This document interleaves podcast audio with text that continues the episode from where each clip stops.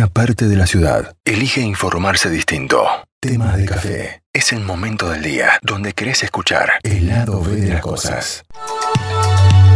Esa canción que no nos podemos sacar de la cabeza, esa canción que nos representa y sobre todo en el verano. Este es el tema, el hit del verano que vamos a cantar y bailar en todos lados. Cantaba Claudio Leda en su el single, ese crack de Claudio Leda en el single de CTI que era Claro que te clavo la sombrilla, el tema del verano, ¿se acuerdan? Bueno, eh, ¿cuáles son las características que tienen las canciones que se hacen más propensas a ser pegadizas? Como si la pieza es repetitiva y si hay una mayor duración de ciertas notas y los intervalos notas. Bueno, qué sé yo, no sé. Pero hay una explicación, ¿no? A todo esto, por lo menos lo que nosotros vamos a buscar con, con la charla que vamos a tener con Jorgelina Benavides, que es musicoterapeuta y directora del Departamento de Terapias Basadas en Artes de INECO. ¿Por qué no nos podemos sacar esa canción de la cabeza? Jorgelina, ¿cómo te va? Bienvenida a, a Temas de Café. Hola, muy buenos días. Muchas gracias por la invitación. Bueno, al contrario, gracias por atendernos. Porque ¿Hay alguna forma científica de entender por qué hay una canción que se nos pega, que se nos pega y nunca despega? Sí, sí, sí, eh, por supuesto. Tiene mucho que ver con cómo aprendemos, con cómo aprende nuestro cerebro. Ah, ah, Y justamente, bueno, varias de las cosas que vos decías, ¿no? Esto de cuando una canción tiene mucho de repetición, cuando hay lo que se repite constantemente, cuando es una melodía simple, ¿no? Hay ciertas melodías que sí son eh, fáciles de, de aprender eh, y además esas, la letra es repetitiva eh, y además eh, enfatiza esas partes y las hace un poco más lentas, lo que en música llama realentado, está como más marcado. Bueno, son todas estas características que hace que el cerebro lo aprenda más rápido.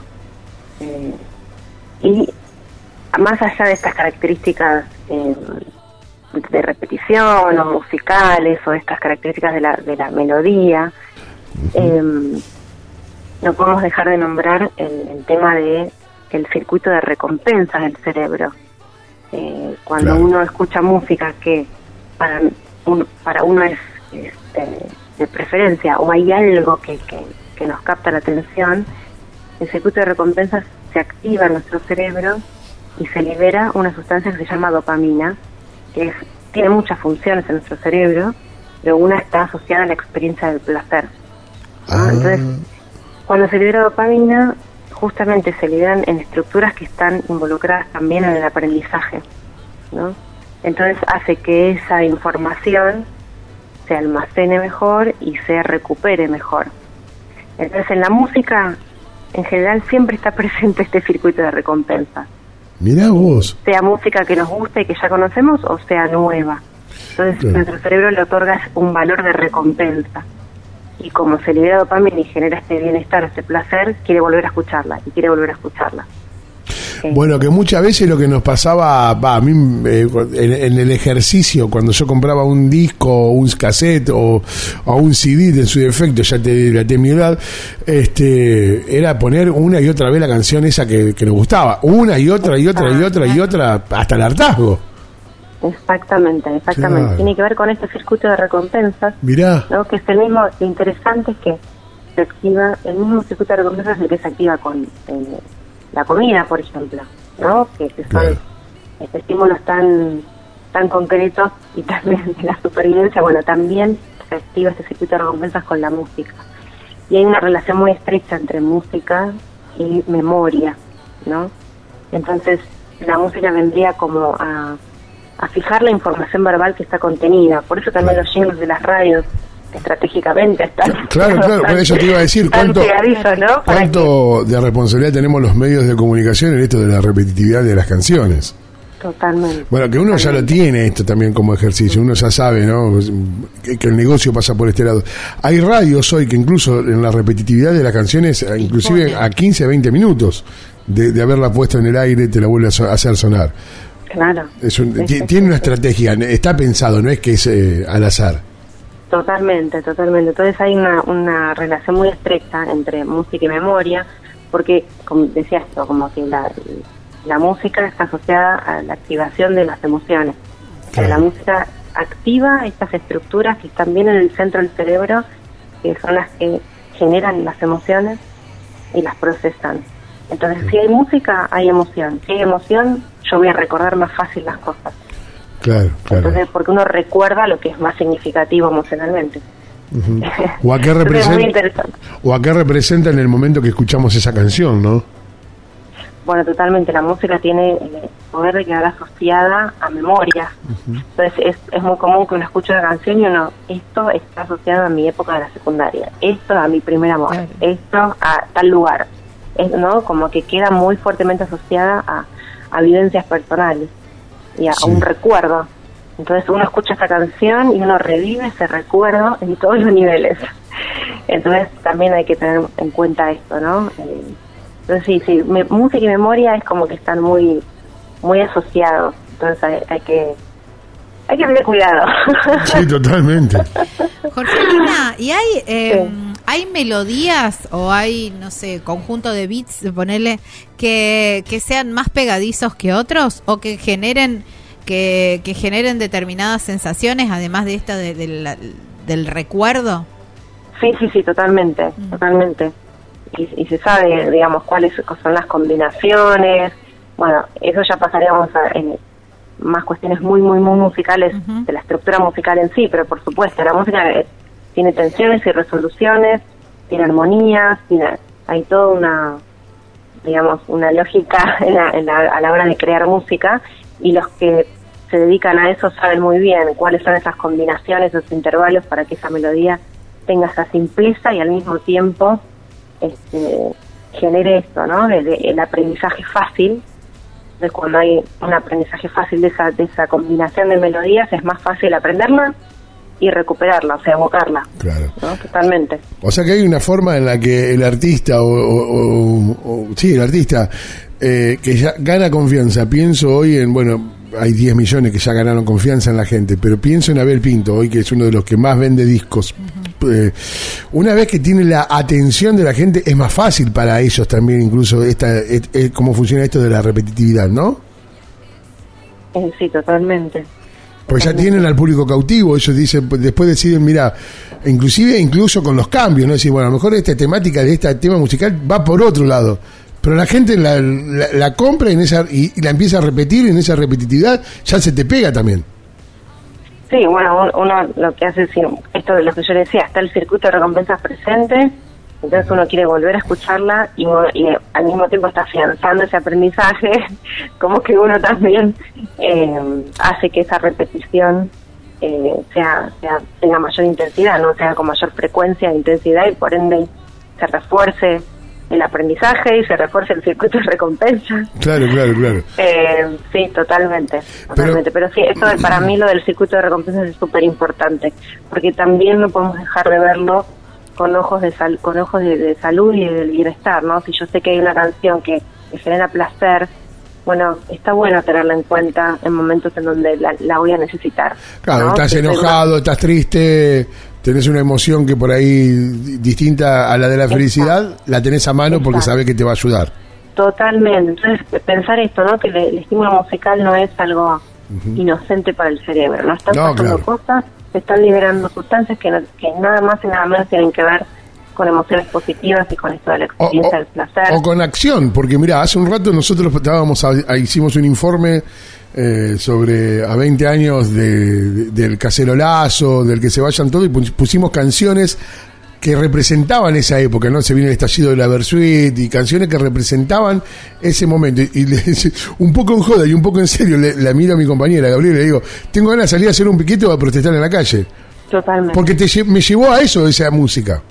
Totalmente, totalmente, tal cual. Entonces, podemos decir que la música eh, impactan nuestros pensamientos, impactan nuestras emociones, o sea, cómo nos sentimos, e impactan nuestras conductas. Claro. O sea, va, va, va a influir en estas tres... Era inocente lo que dije. ¿eh? en estas tres cosas, ¿no? Eh, entonces, por eso eh, digo esto de que la música realmente tiene un potencial de influir en estos tres no, tremendo. áreas, ¿no? Entonces, sí, sí. hay que hay que hay que tener cierta... Hay que tenerlo en cuenta. Claro, Sí, tal sí, cual. sí, claro, claro. Eh, y esto tiene que ver también con el con el gusto, esto que vos decís generar placer eh, o, o tener guardado o tener como herramienta también ese ese tema, es, esa música que sabés que te lleva a lugares placenteros. ¿Eso tiene que ver directamente con el gusto personal o tiene que o hay digamos Sí, determinados muchos parámetros? factores, Mm, Claro, hay muchos factores que influyen para que esa música a vos te genere placer.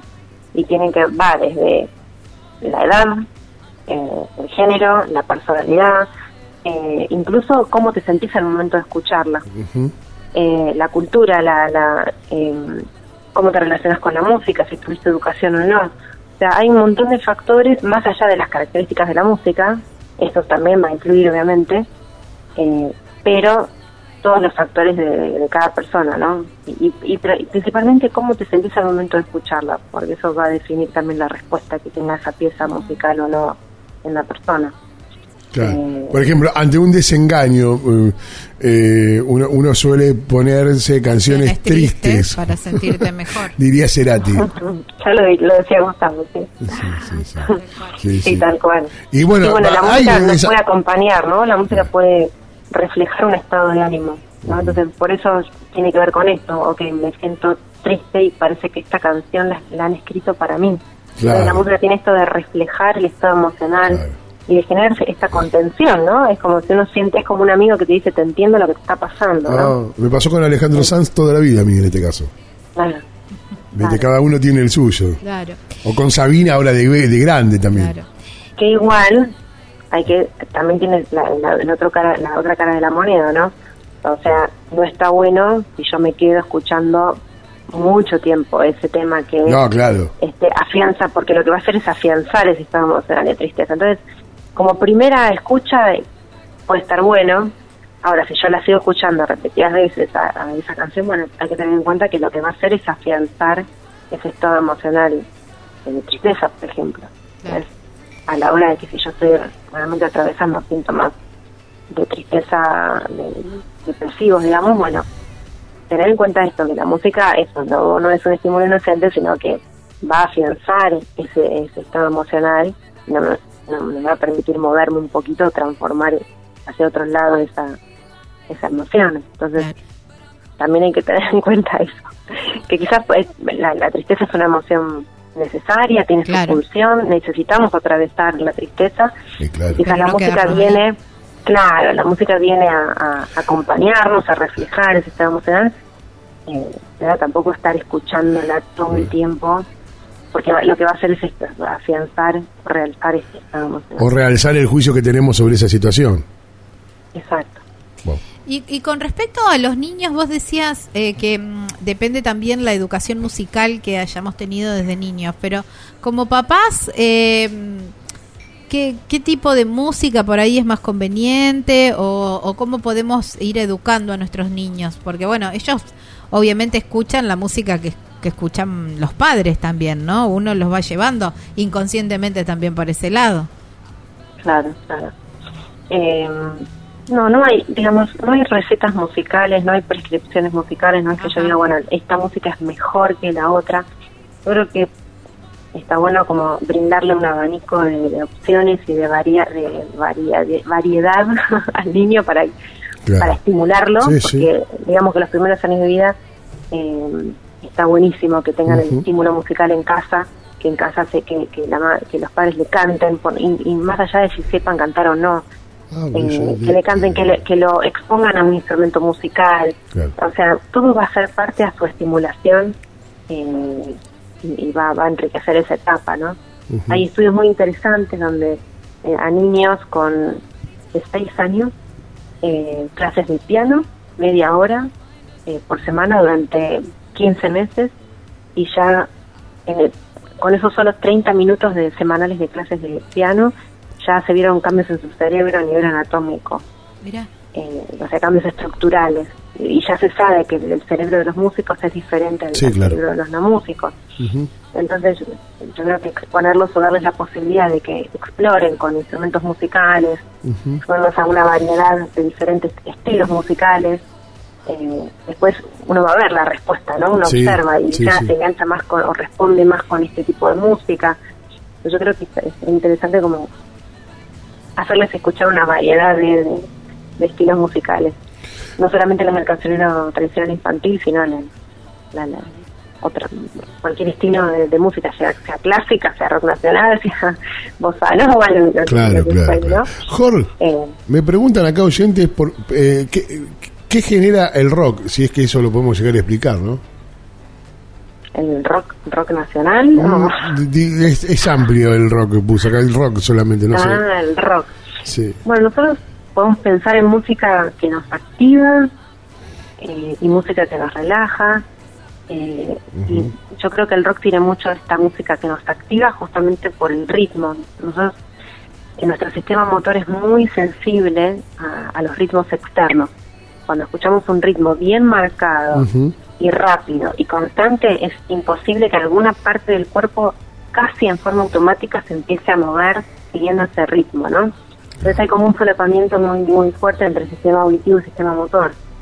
Entonces eh, respondemos eh, esto casi sin proponernoslo, casi en forma automática a los ritmos externos. Y enseguida empezamos a tener ritmo con el pie, con la mano, con la cabeza, y, y hasta bailar, ¿no? Incluso movernos.